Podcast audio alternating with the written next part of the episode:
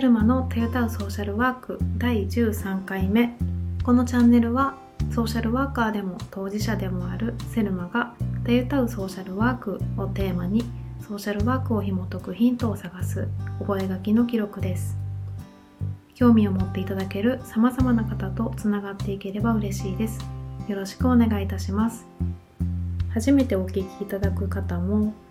これまで聞いたことあるよっていう方も改めてどうぞお付き合いください。大変久しぶりの配信となりました。12月に入って2023年ももう少しになりました。ちょっと期間を空けている間にもう半年前になりますが前回配信した双極性障害と働くというテーマでお話しした回がたくさん再生していただいていたようで大変嬉しく思っています。ありがとうございます。特に大きく鬱になっていたとかそうになっていたとかそういうわけではなかったんですが約半年間の充電期間を経て改めて再出発したいなと思いました。今まで10日区切りで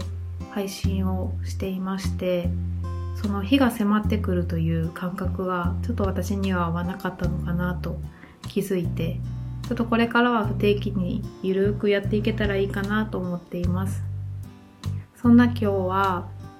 セルマと私は名乗っているんですがそのセルマと名前を付けた背景みたいなものをお話しできたらなと思っています。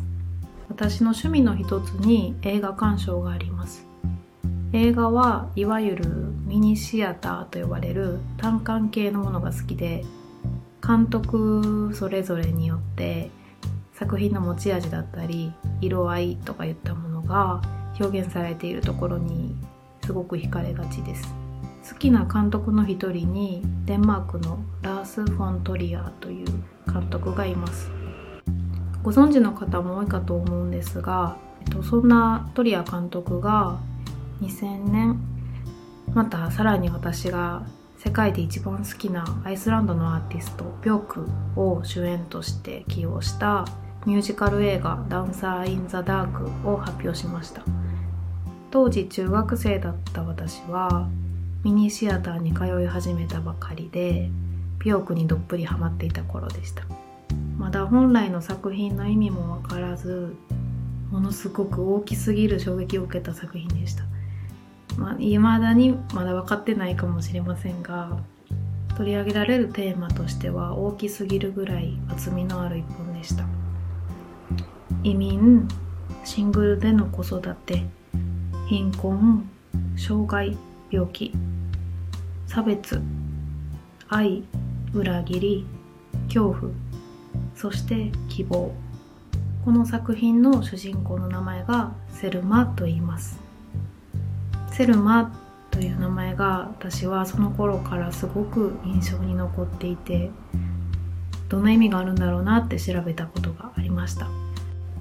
セルマとはケルト語で豊かと意味します。作品の中でのセルマは働く工場の機械音をダンスの演奏として楽しんだり刑務所で通風口から聞こえる歌に耳を傾けて My Favorite Things を歌ったり。もうこのシーンは初めて見た時から鮮明に残っているシーンですね。そしてラストの講師台に向かう時に歌う Next to the Last Song も美しくて忘れられないですね。どんな恐怖の中でもセルマのイマジネーションは多彩でセルマ豊かという名前が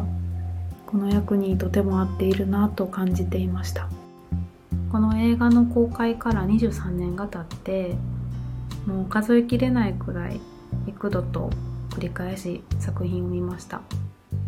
絶望と希望を物語るのはこの世界を表しているようにこの作品を何度見ても感じます。私はよく豊かに生きたいと考えますが豊かとは人によって異なるものでもあります。そんな人によって違う豊かさだったり正しさだったり問い続けることもソーシャルワークの一つなのかなと思います。私がセルマという名前を借りるようになって12年くらい経つと思いますがこの世界の中の絶望の中にある希望をそして豊かさを問い続けながらセルマからの発信ができたらいいなと思います。第2シーズンの始まりのように心機一転してオープニングのジングルと今後ろで流している BGM を新しく作って録音したりしてみました。今まで慎重に録音も編集もしてきたんですが今回は初めての一発撮りでショートエッセイ的なお話をさせていただきました。フォローやコメントメッセージなどとても励みになります。よかったらよろしくお願いします。セルマのたゆたうソーシャルワーク第13回お聞きいただきありがとうございました。